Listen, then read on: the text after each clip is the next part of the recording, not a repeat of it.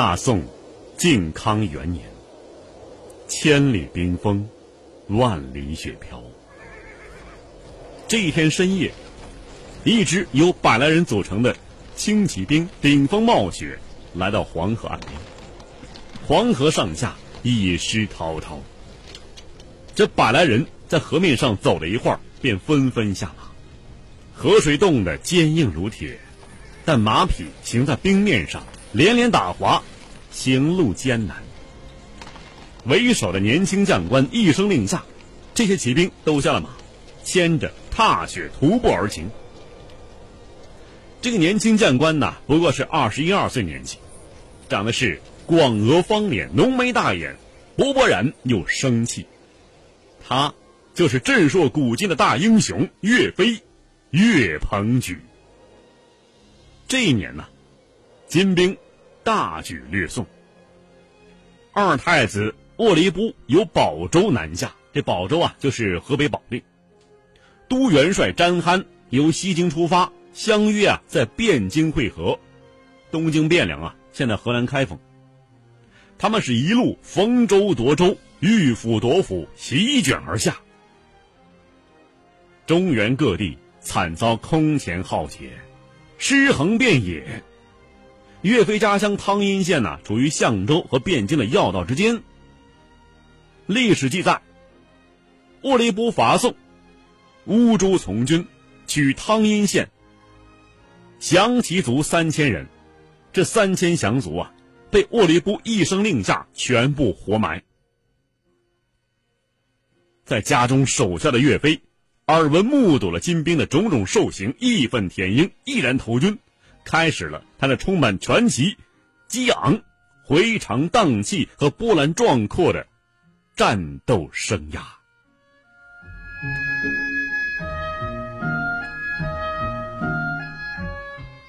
康王赵构受命任天下兵马大元帅，在相州开设大元帅府，集结了信德府，这信德啊，就今天的河北邢台、太原，还有真定府。真定府就是今天的河北正定县，还有辽州、河间府各地近十万兵马，设前后中左右五军，而岳飞呢，所属的是前军。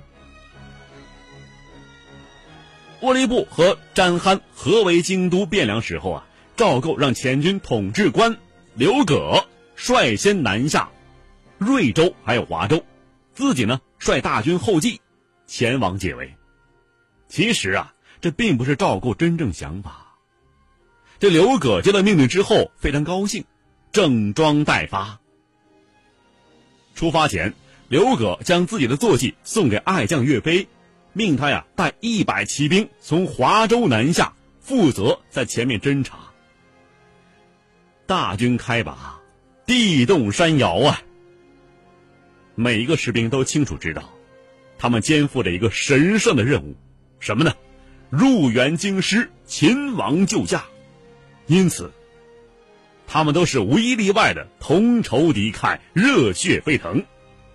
大军所到之处，旌旗招展，士气如虹。那么，他们前面会遇到什么样的惊心动魄的战争呢？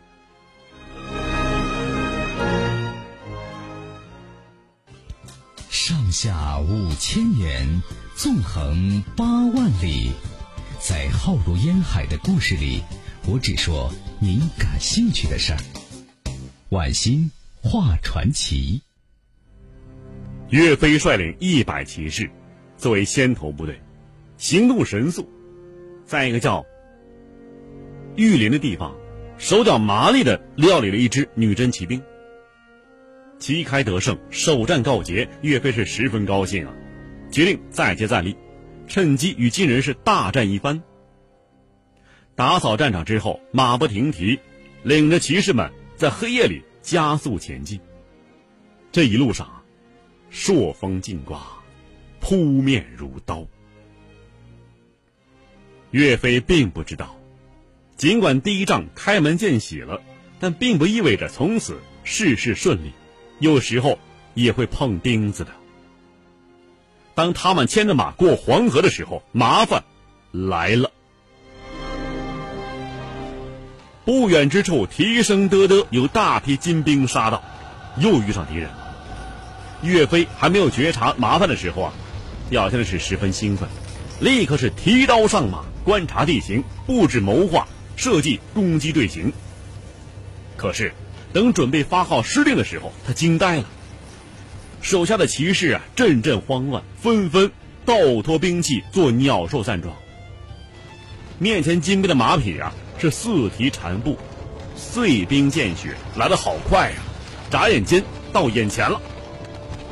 金兵啊，残忍好杀，嗜血如命，在很多宋人心目之中，已经成了妖魔化的怪兽。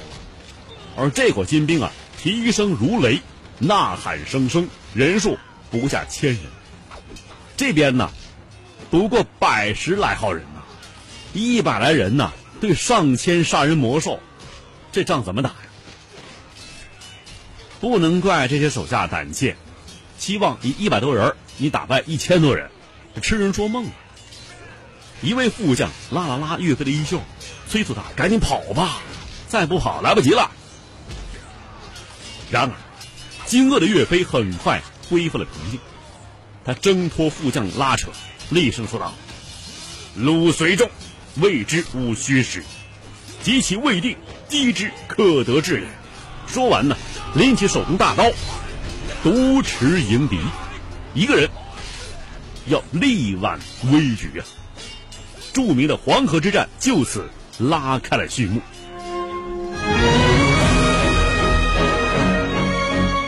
说这场战斗著名，是因为在这场战斗之中啊，岳飞劈出了人类战争历史上的无可复制的神奇一刀。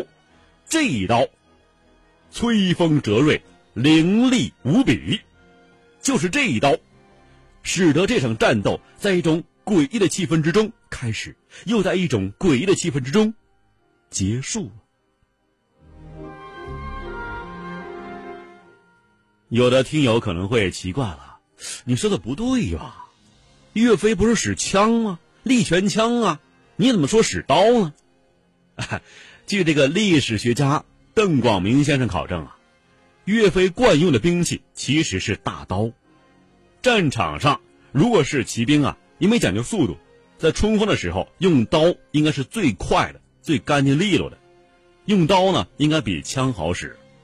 那么这枪呢是兵器之王，如果是单挑的话，一对一啊，这刀的优势啊就比枪弱了。所以啊，个人觉得啊，战场上的岳飞用刀应该是比较多一些的。我们还是沿用这种说法。岳飞手提大刀，一言不发，迎着呼啸北风走在前面。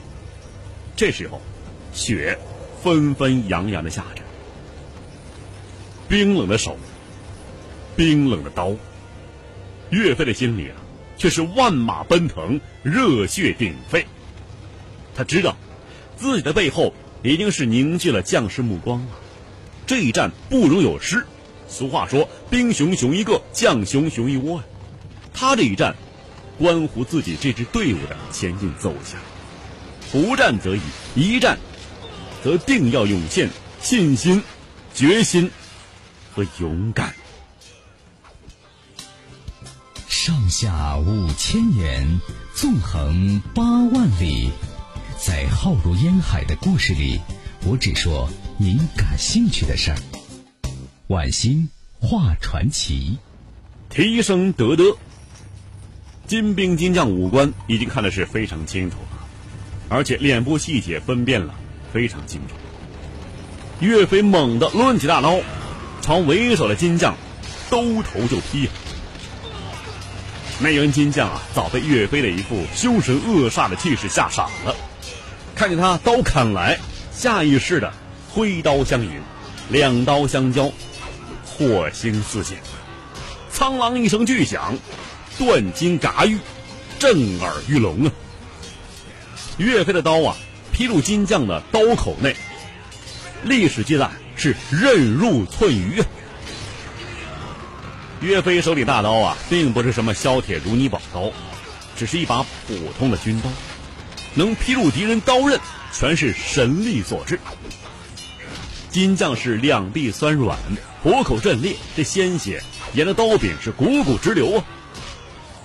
这个金将又惊又疑，看了看岳飞，脸上充满了难以置信的神色，赶紧松开刀柄，转身就走。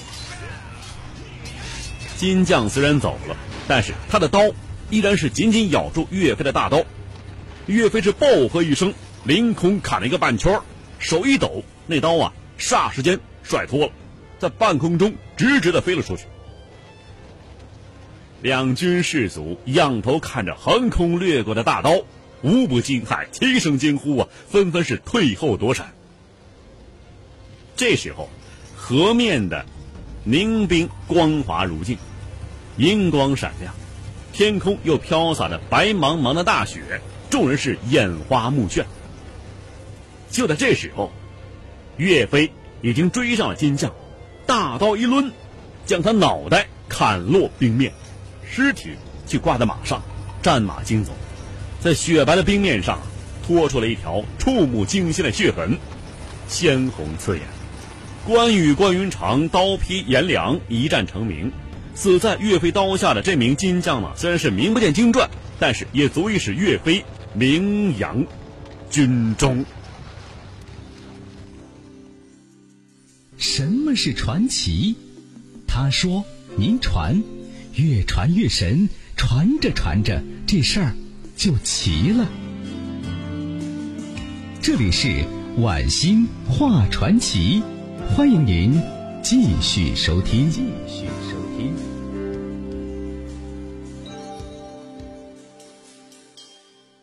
金将一死啊，余下金兵是心惊肉跳。岳飞扬刀疾呼杀贼，手下骑士一下子精神大振，勇气大增。在他的率领之下，是乘胜杀上，鲁仲大败。这一战是斩首千级，得马匹数百。黄河之战就这样结束了。岳飞也因此以功迁秉一郎，从八品，在军中呢是复敢死名，授之大元帅府。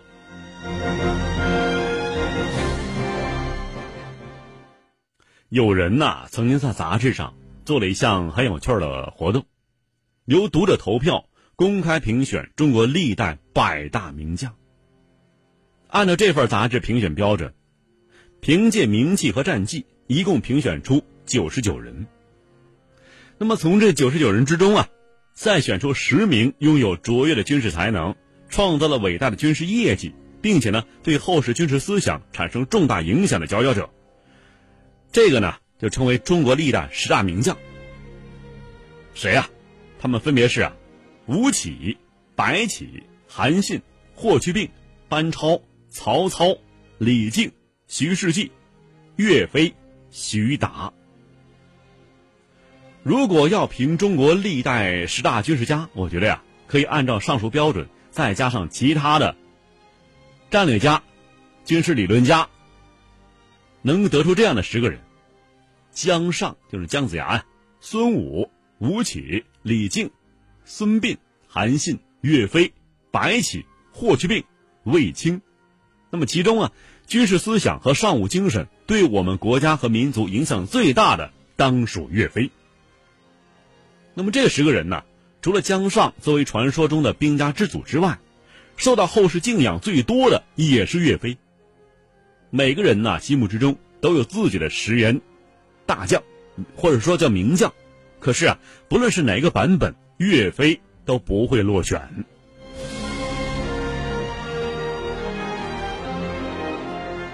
岳飞啊，是精于韬略，拥有着卓越高超的战术战略素养，又具备超凡绝俗的统帅能力，指挥大军如臂使指，可以在极短时间内啊。判断出敌我双方的态势，做出正确选择，从而把握整个战局，其神鬼莫测的智谋、运筹帷幄，足以是决胜千里。战绩之外啊，岳飞是治军非常严整，冻死不拆屋，饿死不劫掠，一生参与指挥了一百二十六仗，攻无不克，战无不胜，从无败绩，惊得金人大叫啊，是撼山易。看岳家军难呐！